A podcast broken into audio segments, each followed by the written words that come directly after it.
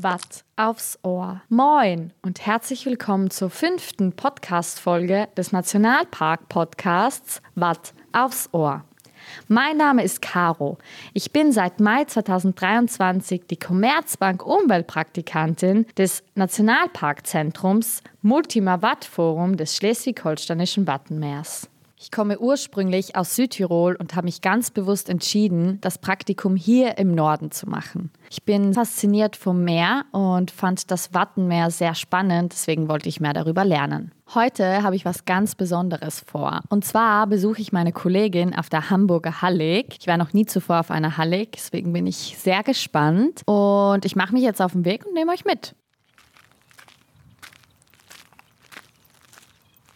Bin jetzt auf der Hallig angekommen und finde es richtig schön hier. Da drüben sehe ich auch schon meine Kollegin, die erwartet mich nämlich schon. Moin Maresa, möchtest du dich auch mal vorstellen? Moin, mein Name ist Maresa. Ich bin die derzeitige Commerzbank Umweltpraktikantin hier auf der Hamburger Hallig im schleswig-holsteinischen Wattenmeer. Um an dieses wundervolle Fleckchen Erde zu gelangen, habe ich eine weite Reise auf mich genommen. Ich bin aus dem südlichsten Bundesland, Bayern, in das nördlichste Bundesland, Schleswig-Holstein gereist, habe das Großstadtleben aus München gegen die Halligruhe hier im Norden eingetauscht. Danke, Marisa. Was machen wir heute eigentlich? Ja, Caro, das ist eine gute Frage. Ja, wir stehen jetzt gerade hier oben auf dem Deich. Lass mal deinen Blick schweifen. Wie du siehst, siehst du erstmal kein Meer, sondern grüne Wiesen. Und zwar sind es hier Salzwiesen, sogenannte Vorlandsalzwiesen. Das ist ein ganz besonderer Lebensraum und wir haben hier auf der Hamburger Hallig ein sehr großes Salzwiesengebiet. Und diesen faszinierenden Lebensraum, den ich jetzt schon zwei Monate lang kennenlernen und lieben lernen durfte, den schauen wir zwei uns heute genauer an. Hast du Lust? Lass uns mal losgehen.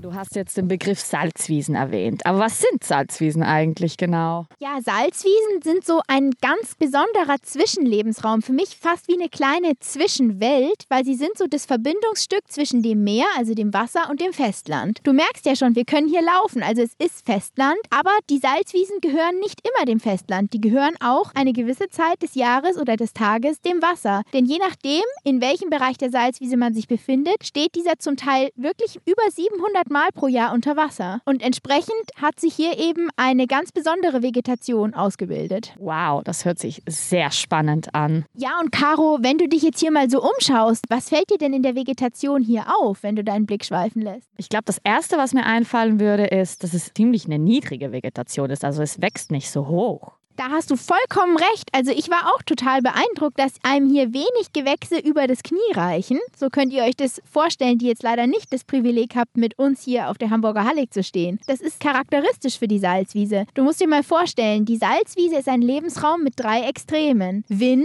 den kennst du ja jetzt hier in Schleswig-Holstein wahrscheinlich auch schon zur Genüge. Das zweite Extrem ist Strömung. Wenn eben die Salzwiese 40 bis 700 Mal pro Jahr überflutet wird, dann ist die Vegetation ja auch einer enormen enormen Wasserströmung ausgeliefert. Und das dritte Extrem ist natürlich Salz. Das bedeutet ja aber, dass die Pflanzen sich auch total anpassen müssen. Genau, da hast du vollkommen recht. Dir wird auffallen, wenn du dir die Salzwiesenpflanzen genauer anschaust, dass viele kleine Härchen auf der Oberfläche haben. Das soll den Wind abmildern, sodass eben die austrocknende Wirkung, quasi wie ein Föhn, nicht so sehr auf die Blätter trifft und nicht so viel Wasser entzogen wird. Da sind wir gleich beim Punkt Salz, denn Salz ist die Hauptschwierigkeit, mit der die Pflanzen hier zu kämpfen haben. Salz ist ein Zellgift oder kann ein Zellgift sein. Wenn du dir überlegst, du trinkst ein Glas mit Salzwasser, wird dein Durst nicht gestillt, sondern du wirst wirst eher noch durstiger. Das liegt daran, dass Salz Wasser zu sich zieht. Die Pflanzen, die hier leben, wachsen also quasi auf einem trockenen Standort, auch wenn sie ja eigentlich ständig überflutet werden. Und das liegt daran, dass der Boden salzig ist und das Wasser aus den Pflanzen rausziehen würde. Die Pflanzen müssen hier also Strategien entwickeln, das Salz entweder gar nicht reinzulassen oder wieder auszuscheiden. Und das kostet wirklich viel Energie. Das bedeutet ja, das sind richtige Spezialisten hier. Wenn ich mich hier jetzt umblicke, fällt mir auf, ich war schon mal in St. Peter-Ording. Dort sind auch Salzwiesen, aber die schauen total anders aus. Ja, Caro, auch das hast du echt gut beobachtet. In St. Peter-Ording ist dir bestimmt auch aufgefallen, dass der Strand sehr sandig ist. Gibt es daher sogenannte Sandsalzwiesen. Also du siehst, die Salzwiese ist ein so spezialisierter Lebensraum, dass es allein schon hier an der Küste mehrere Typen gibt. Die Hamburger Hallig ist zwar eine Hallig, hat aber Verbindung zum Festland, deswegen findet man hier die sogenannten Vorlandsalzwiesen. Und auf den Halligen, die wirklich komplett von Wasser umgeben sind, findet man die sogenannten Halligsalzwiesen. Wir können also hier in Schleswig-Holstein allein schon drei Salzwiesentypen unterscheiden. Die Sandsalzwiese, die Halligsalzwiese und die hier auf der Hamburger Hallig vertretene Vorlandsalzwiese. Da konnte ich jetzt schon einiges von dir lernen. Vielen Dank, dass du mir das jetzt erzählt hast. Und jetzt habe ich auch schon einen ganz anderen Blick auf die Salzwiese. Freut mich sehr zu hören, Caro.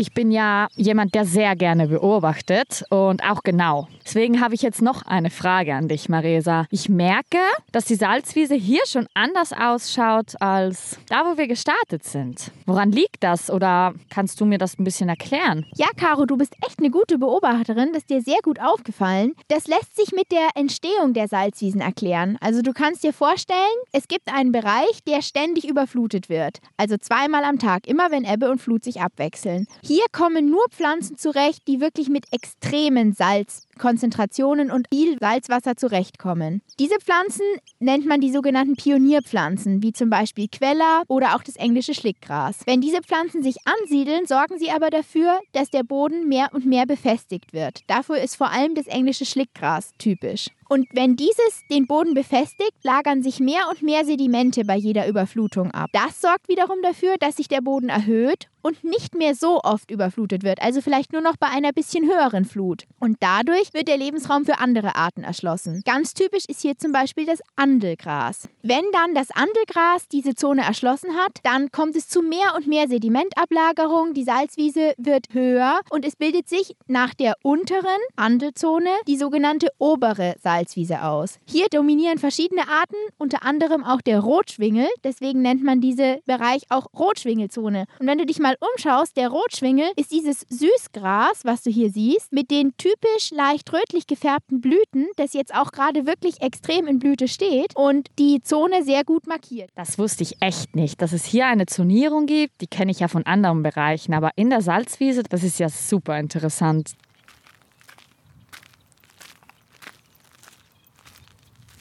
Wo kommen Salzwiesen denn vor? Ja, Salzwiesen sind ja diese Zwischenwelt zwischen Meer und Land, aber sie kommen natürlich nur an Küsten vor, wo eine flache Küste vorhanden ist. Also zum Beispiel nicht an den Felsküsten, Steilküsten Englands. Besonders hier im Wattenmeer haben wir diese ganz lang auslaufenden Flachküsten, die eben ja das Wattenmeer auch ausmachen. Deswegen befindet sich hier im Wattenmeer das größte zusammenhängende Salzwiesengebiet Europas. Generell findet man Salzwiesen eben an diesen Flachküsten. Eine weitere Voraussetzung ist gemäß gemäßigtes Klima. Guck mal, Maresa, wer ist denn da drüben? Ich glaube, das ist Moritz, den kenne ich aus der Nationalparkverwaltung in Tönning. Er ist Salzwiesenexperte. Ich glaube, wir haben heute richtig Glück. Wollen wir mal rüberlaufen? Aber auf jeden Fall, da können wir ja gleich noch ein paar Expertenfragen loswerden.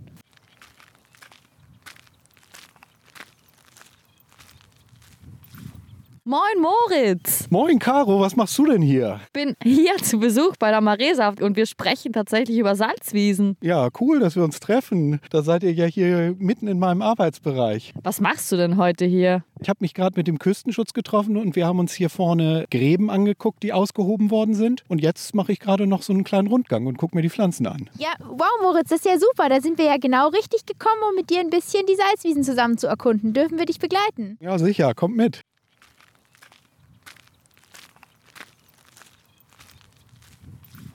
Marisa hat mir vorhin von der Zonierung der Salzwiese erzählt und auch, dass die Pionierzone zum Beispiel 700 Mal pro Jahr überflutet werden kann. Wie schaut es denn mit den anderen Zonen aus, Moritz? Kannst du uns da ein bisschen mehr erzählen? Je höher man in dieser Salzwiese kommt, in dieser Zonierung, desto unterschiedlicher ist ja auch die Überflutungshäufigkeit. Das könnt ihr euch vorstellen. Unten, wo der Queller wächst, im Watt, da geht das Wasser ja zweimal am Tag rüber. Da haben wir also 700 Überflutungen im Jahr. Und je höher man in dieser Salzwiese kommt, desto weniger Überflutungen sind da auch. Also in den unteren Salzwiesen in der Andelzone geht davon aus, dass das nur noch 250 Überflutungen pro Jahr sind und dementsprechend auch weniger Salz ja in die Flächen eingetragen wird. Das heißt, je höher man kommt, desto weniger salztolerant sind die Pflanzen auch oder desto weniger sind sie an diesen Extremlebensraum angepasst. Und das geht dann rauf bis auf den Deich, wo man dann tatsächlich eben Pflanzen gesetzt Fließgesellschaften hat, die eben gar nicht aus der Salzwiese kommen, sondern die man eben auch aus dem Grünland, aus dem Binnenland kennt.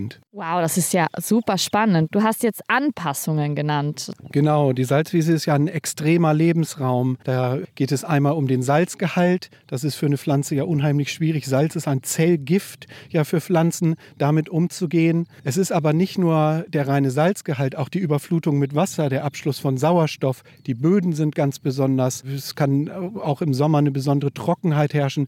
Das sind alles so Extreme, die eben auch ja, ganz spezielle äh, Anpassungen an diese Pflanzen ja, erforderlich machen, damit die hier überleben können. Die Zonen, die auf diesen Abbildungen, auf den Infotafeln immer so strikt hintereinander dargestellt sind, es fängt mit der Pionierzone an, geht dann in die untere Salzwiese über, das ist in Wirklichkeit, wie ihr hier sehen könnt, natürlich alles viel differenzierter. Diese Zonen greifen ineinander. Elemente aus unterschiedlichen Zonen, die auch nicht aneinander angrenzen, tauchen nebeneinander auf. Ganz kleinräumig, teilweise großräumig. Es gibt Pütten oder Salzpfannen in der Salzwiese, wo plötzlich innerhalb einer höher gelegenen Salzwiese wieder Pioniervegetation wächst. Also diese Zonierung, die sind nie als ein ganz starres System zu verstehen, sondern das ist ein Mosaik von ineinandergreifenden ja, Salzwiesenelementen, die nebeneinander existieren und nicht in dieser strikten Abfolge vorkommen. Sehr informativ, aber auch sehr schön gesagt. Danke, Moritz. Aber du kannst uns doch bestimmt zu den einzelnen Pflanzen auch noch echt viel spannende Fakten verraten, oder? Ja klar, komm, wir gucken uns das hier mal an. Das duftet hier in der Salzwiese ja schon, man kann es richtig riechen. Hier, nimm das mal.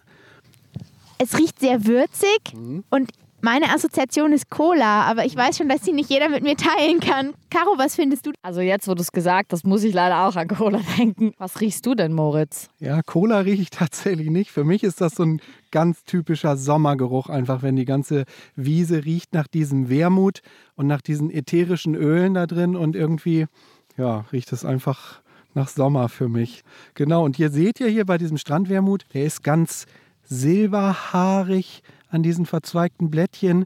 Das ist wie so eine richtige Pelzschicht ja um diese Pflanze. Und das ist eben ein Anpassungsmechanismus. Einerseits, um die Oberfläche auf den Blättern zu vergrößern, um eine Austrocknung zu verhindern. Und andererseits auch, um bei einer Überflutung so einen kleinen Luftfilm um die Pflanze drumherum zu lassen. Genau, um sich eben so ein bisschen vor dieser Überflutung auch zu schützen. Und man sieht eben ganz deutlich hier, ist ja richtig wie eine Wolle, die sich so über diese Pflanzenteile hier legt. Genau, und diese ätherischen Öle, dieser fast ein bisschen scharfe Geruch, der ist natürlich auch für, für die Tiere, die daran fressen wollen, erstmal abschreckend. Ne? Also da gehen die Schafe nicht so besonders gerne ran und auch andere Tiere, die in der Salzwiese so weiden, die meiden das eigentlich eher. Das können sich doch die Halligbewohner auch zunutze machen. Ganz genau, das wird auch als Mittel gegen Motten verwendet oder ist früher als Mittel gegen Motten verwendet worden, aber auch einfach, weil es diesen frischen Geruch hat, der sich das auch zwischen die Wäsche gelegt. Genau, viel schmackhafter als der Strandwermut ist für die Schafe natürlich das Gras, was hier daneben wächst. Das ist jetzt hier in diesem Fall der Rotschwingel und das könnt ihr sehen an diesen roten Blüten. Da macht er seinem Namen alle Ehre. Und der Rotschwingel ähm, äh, ist ein Süßgras und hat so einen Anpassungsmechanismus, um sich gegen das Salz, was im Boden ja ist, zu schützen, hat er um seine Wurzel rum ja praktisch noch einmal eine zweite Zellschicht, die das für das Salz halt äh, schwerer macht, in diese Pflanze einzudringen. Und das ist ein unheimlich schmackhaftes Futtergras, was die Schafe gerne fressen. Klingt total faszinierend. Also nur mal, wenn ich mir das vorstelle mit dieser zweiten Zellschicht. Ja, genau. Also die Pflanzen haben natürlich ganz unterschiedliche Mechanismen entwickelt, wie sie sich hier anpassen. Ihr könnt hier sehen, guck mal an der Grabenkante wächst jetzt das Schlickgras. Und wenn ihr hier euch mal anguckt, da sieht man ja ganz deutlich auf den Blättern drauf. Könnt ihr das sehen? Ja, das sieht aus wie so kleine Wassertröpfchen, fast wie Kristalle. Ja, genau. Guck mal ganz genau hin. Es sind keine, nicht nur Wassertröpfchen, sondern es sind wirklich Salzkristalle, die sich da auf der Blattoberseite bilden. Die werden eben durch das Blatt, durch kleine Drüsen ausgeschieden von dieser Pflanze, um eben das Salz aus den, aus den Zellen rauszubekommen. Und man kann sie wirklich als Kristalle deutlich auf der Blattoberseite sehen. Das ist ja aber auch sicher super aufwendig für die Pflanze, die auszuscheiden, oder? Genau, das ist ein sehr aufwendiger Mechanismus, der die Pflanze auch viel Energie kostet, die dann eben nicht für andere Dinge zur Verfügung steht. Also das ist in der, äh, in der Salzwiese durch diesen hohen Anpassungsgrad und ja, dieses Fertigwerden mit diesem Zellgift Salz, das ist für die Pflanzen ist das ein unheimlich äh, energieraubender Prozess. Ich genau. habe auch mal gehört, dass diese Drüsen zum Teil richtig kompliziert sind und dass der Halligflieder zum Beispiel eine der kompliziertesten Drüsen im Pflanzenreich hat. Stimmt das so? Genau. Der Halligflieder hat diesen Mechanismus perfektioniert, dieses Salz auszuschalten auszuscheiden. Wir können mal gucken, ob wir hier eine Pflanze davon finden und dann mal gemeinsam auf die Blätter schauen. Ja, hier sieht man jetzt diesen Halligflieder und man kann die Blüte noch nicht erkennen. Also der ist noch nicht ausgebildet, das ist noch zu früh im Jahr. Und an den Blättern kann man aber deutlich erkennen, dass es der Halligflieder ist. Könnt ihr das hier oben sehen? Diese Blätter, die haben so eine, eine ganz offensichtliche Besonderheit. Das ist nämlich diese Spitze genau an der Blattoberseite. Und das ist, das ist das deutliche Zeichen, dass ihr hier den Halligflieder gefunden habt. Und hier an der Blattunterseite könnt ihr sehen, das ist so ein bisschen leicht glänzend. Und wenn ihr das probiert, dann stellt ihr fest, dass das ganz salzig ist. Das schmeckt wirklich total salzig, oder Caro? Ja, auf jeden Fall. Hohe Konzentration, würde ich sagen. Genau, und da wird nämlich aus diesen Drüsen an der Blattunterseite wird dieses Salz dann ausgeschieden. Jetzt hast du uns so viel über die Pflanzen erzählt. Das ist wirklich ein begeisternder Lebensraum. Der ist doch auch wirklich schützenswert, Moritz. Wie ist es denn mit dem Schutz der Salzwiese? Was hat sich da in den letzten Jahren getan? Warum ist die Salzwiese so schützenswert und wie sieht der Schutz in der Praxis wirklich aus? Ja, wir befinden uns ja hier in einem Schutzgebiet der höchsten Ordnung. Das ist ein Nationalpark und in dem Nationalpark gibt es ja auch noch eine Zonierung. Da habt ihr sicher von gehört, die Zone 1, die Zone 2, wo eben auch nochmal unterschiedliche Schutzmechanismen greifen. Und über den Nationalpark hinaus ist natürlich die Salzwiese auch in einem europäischen Rahmen geschützt. Das Natura 2000 Netzwerk, das kennt ihr vielleicht, das sind Lebensräume, die in einem äh, europäischen Gesamtnetzwerk geschützt werden sollen. Und Salzwiesen sind ein Lebensraumtyp in diesem äh, Natura 2000 Netzwerk und äh, damit genießen diese Flächen hier eben auch einen Schutz über unser Bundes- und Landesnaturschutzgesetz und das Nationalparkgesetz hinaus. Das wusste ich zum Beispiel nicht, dass sie auch als Lebensraum in den Natura 2000 Gebieten vorkommen. Also es sind für die Salzwiese tatsächlich sogar drei unterschiedliche Lebensraumtypen. Einmal die atlantische Salzwiese, das ist der Haupttyp.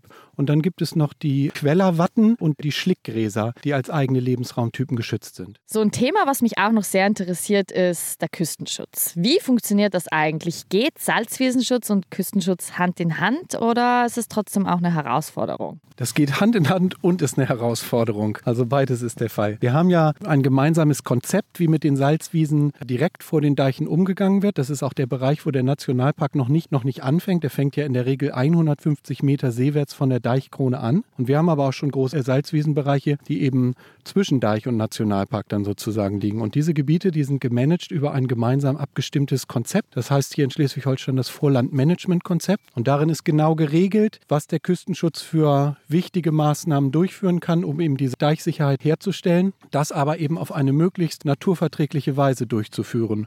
Und das ist ein großer Teil meiner Aufgabe, eben auch mich an dieser Schnittstelle auseinanderzusetzen, ja, und diese Arbeiten eben gemeinsam mit dem Küstenschutz zu planen und dann eben auch die Umsetzung zu gemeinsam zu überprüfen.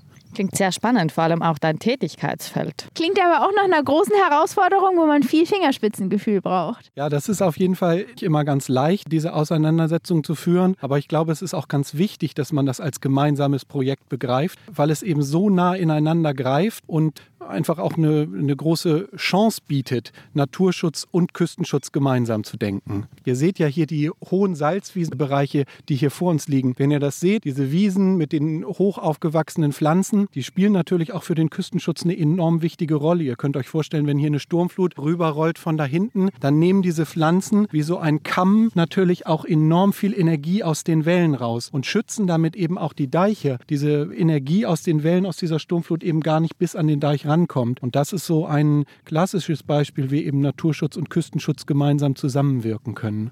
Das ist richtig, richtig schön, dass es auch Bereiche gibt, in denen diese Zusammenarbeit so gut zu funktionieren scheint und auch miteinander Hand in Hand geht. Also hat die Salzwiese auch eine Pufferfunktion, oder? Ja, die Salzwiese hat, äh, wenn man das jetzt rein aus Küstenschutzsicht betrachtet, natürlich auch eine Pufferfunktion. Genau. Und je breiter und höher so ein Vorland ist, desto besser ist natürlich auch der Deich und damit eben auch das Land hinter dem Deich geschützt. Ich habe gehört, dass Salzwiesen auch unterschiedliche Namen tragen an unterschiedlichen Orten. In Schleswig-Holstein ist das Vorland, stimmt das? Ja, das ist richtig. Bei uns werden die als Vorländer bezeichnet. Und auf Sylt Inge. Kann das sein? Genau. Auf Sylt werden Teile von den Salzwiesen als Inge bezeichnet. Das ist ja super interessant und auch lustig, ja. finde ich. Genau, Moritz, das wäre dann auch nochmal eine Frage an dich. Wie ist es denn so mit Menschen in der Salzwiese? Wie muss man sich, wenn man hier die Natur genießen will, verhalten? Worauf sollte man achten? Was darf man, was darf man nicht? Also man ist gut beraten, sich immer an die Hinweisschilder zu halten, die es hier überall im Nationalpark gibt. Prinzipiell hat der Nationalpark ja unterschiedliche Zonen. In der Zone 2 ist zum Beispiel außerhalb der Brutzeit auch ein Betreten möglich. In der Zone 1 besteht in den meisten Bereichen wirklich ein Betretungsverbot. Das heißt, da darf man gar nicht rein und soll als Mensch eben auch nicht stören. Wichtige Regeln sind auch, dass man seine Hunde im Nationalpark an der Leine hat, dass man ja allgemein darauf verzichtet, eben Tiere zu stören und dass man auch darauf verzichtet, zum Beispiel Pflanzen zu entnehmen oder Sachen abzupflücken, irgendwie sich einen schönen Strauß mitzunehmen. Das ist in kleinen Teilen in der Zone 2 gestattet, aber bei streng geschützten Pflanzenarten wie zum Beispiel dem Halligflieder ist das eben streng verboten. Okay, ja, das ist wirklich gut zu wissen, damit einfach viele Menschen von dieser Schönheit und Unberührtheit hier profitieren können. Wir haben eine Frage, die wir am Ende dieses Podcasts jeden Mitwirkenden stellen. Und zwar, welches Adjektiv fällt dir denn ein, wenn du an die Beschreibung des Nationalparks Schleswig-Holsteinisches Wattenmeer denkst? Hm, das ist eine gute Frage. Ich würde sagen wild, weil Nationalpark für mich wilde, freie Natur bedeutet. Das ist ein sehr schönes Adjektiv. Danke dir. Caro, welches Adjektiv würde dir denn einfallen? Mir fällt das Adjektiv unvergesslich ein, denn die Lebensräume, die ich hier am Wattenmeer kennenlernen durfte, werde ich mein ganzes Leben nie vergessen.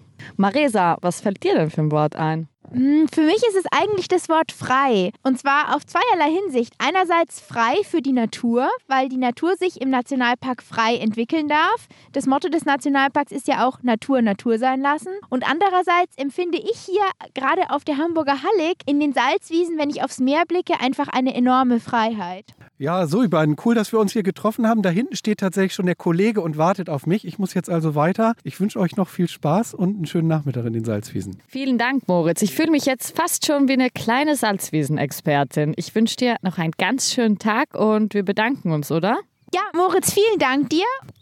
Ja, dann würde ich sagen, wir laufen noch ein bisschen weiter, oder Marisa? Ja, machen wir uns auf den Weg. Was ist denn da vorne, Marisa? Schauen aus wie kleine Zelte, ein bisschen wie ein Gewächshaus. Weißt du, was das ist? Ah ja, Caro, da sprichst das Klimawandelprojekt an. Das ist ein Projekt von der Universität Hamburg, die erforschen hier, wie sich die Salzwiesen im Klimawandel verhalten werden. Aber da fragen wir am besten eine Expertin, und zwar die Svenja vom Alfred-Wegener-Institut auf Sylt. Svenja, kannst du uns ein bisschen was erzählen, was du hier in deiner Doktorarbeit im Klimawandelprojekt Salzwiesen auf der Hamburger Halle gemacht hast? Wir haben Svenja dazugeschaltet, denn wir konnten sie vor Ort nicht fragen. Das Merit-Erwärmungsexperiment Experiment von der Universität Hamburg wurde 2017 installiert und ist seit 2018 in Betrieb. Mit insgesamt 27 kleinen Untersuchungsflächen erstreckt sich das Experiment über die drei typischen Vegetationszonen einer Salzwiese, die man so in Nordwesteuropa finden kann. Diesen drei Zonen werden jeweils neun Versuchsflächen wurden da installiert. Die sind circa drei mal drei Meter groß und drei von diesen neun werden auf plus drei Grad erwärmt. Ähm, die weiteren drei werden auf plus 1,5 Grad erwärmt und die restlichen drei dienen als Kontrolle und werden nicht erwärmt. Und das dann jeweils in den drei Vegetationszonen, dass wir bei 27 kleinen Versuchsflächen enden. Die Erwärmung erfolgt passiv über gewächshausähnliche Kuppeln und aktiv über Heizkabel im Boden. Die reichen zum Teil bis zu einen Meter tief in den Boden. Und äh, in diesem Experiment forschen mehrere Doktoranden und Bachelor- und Masterstudierende Studierende und dabei konzentriert sich jeder auf eine andere Fragestellung. Und ich habe da, äh, mich damals für meine Doktorarbeit auf den Einfluss von der Erwärmung auf die Vegetation und damit auf die Bereitstellung der Küstenschutzfunktion konzentriert. Denn die Vegetation der Salzwiesen ist in der Lage, Wellenenergie zu vermindern und spielt daher eine richtig wichtige Rolle für den Küstenschutz. Und für meine Doktorarbeit habe ich mich dann damit beschäftigt, ob das auch in Zukunft mit diesem voranschreitenden Klimawandel noch der Fall sein wird. Und momentan bin ich gerade noch dabei, diese Daten Daten und äh, Abertausende von Sensormesswerten ähm, weiter zu analysieren und zusammenzufassen. Daher muss ich mich mit so definitiven Aussagen zurückhalten, ähm, was die Ergebnisse angeht. Aber bei der Betrachtung der vorläufigen Ergebnisse lässt sich erkennen, dass die Erwärmung einen Einfluss auf die Vegetationsperiode der Pflanzen hat, jedoch mit unterschiedlicher Ausprägung je nach Vegetationszone und damit Art. Also zum Beispiel haben wir gesehen, dass manche tatsächlich früher im Frühling grün geworden sind, aber das war dann zum Beispiel nur jetzt als in der Pionierzone der Fall. Also das ist aber auch keine Überraschung, also dass das unterschiedlich ist zu den Vegetationszonen und damit auch unterschiedlich je nach Pflanzenart. Denn ähm, Pflanzenantworten auf wechselnde Umweltbedingungen oder Stressoren sind häufig artspezifisch. Aber wie jetzt die Pflanzenarten auf der Hallig genau auf die Erwärmung reagieren, wird sich erst nach der gründlichen Analyse meiner Daten, aber auch nach den weiteren Forschungsarbeiten der Kollegen von der Uni Hamburg zeigen. Vielen Dank, Svenja, für die Einblicke in euer Projekt. Das ist ja sehr innovativ und total wichtig, dass ihr euch diese Frage gestellt habt und das ganze Projekt überhaupt möglich ist. Es ist total wichtig, sich auch mit der Thematik Klimawandel, Klimakrise auseinanderzusetzen und für unsere Zukunft sehr bedeutsam. Also eure Arbeit ist echt wichtig. Vielen Dank, Svenja. Und Genau. Wir sind jetzt am Ende des Podcasts angekommen und hoffen natürlich, dass ihr das Thema Salzwiesen auch so spannend findet wie wir und bedanken uns recht herzlich fürs Zuhören. Dieser Podcast ist eine Produktion von Commerzbank UmweltpraktikantInnen und Bundesfreiwilligen aus der Nationalparkverwaltung Schleswig-Holsteinisches Wattenmeer. Für mehr Informationen schaut gerne auf unserer Website www.nationalpark-wattenmeer.de auf unserem Instagram-Kanal nationalpark-wattenmeer oder unserer Facebook-Seite Nationalpark Wattenmeer vorbei. Schaut außerdem gerne auf www.multimar-wattforum.de und auf dem Multimar Instagram-Kanal multimar-wattforum vorbei. Anregungen oder Fragen könnt ihr gerne über unsere sozialen Medien an uns schicken. Bis dahin, hör mal wer da to.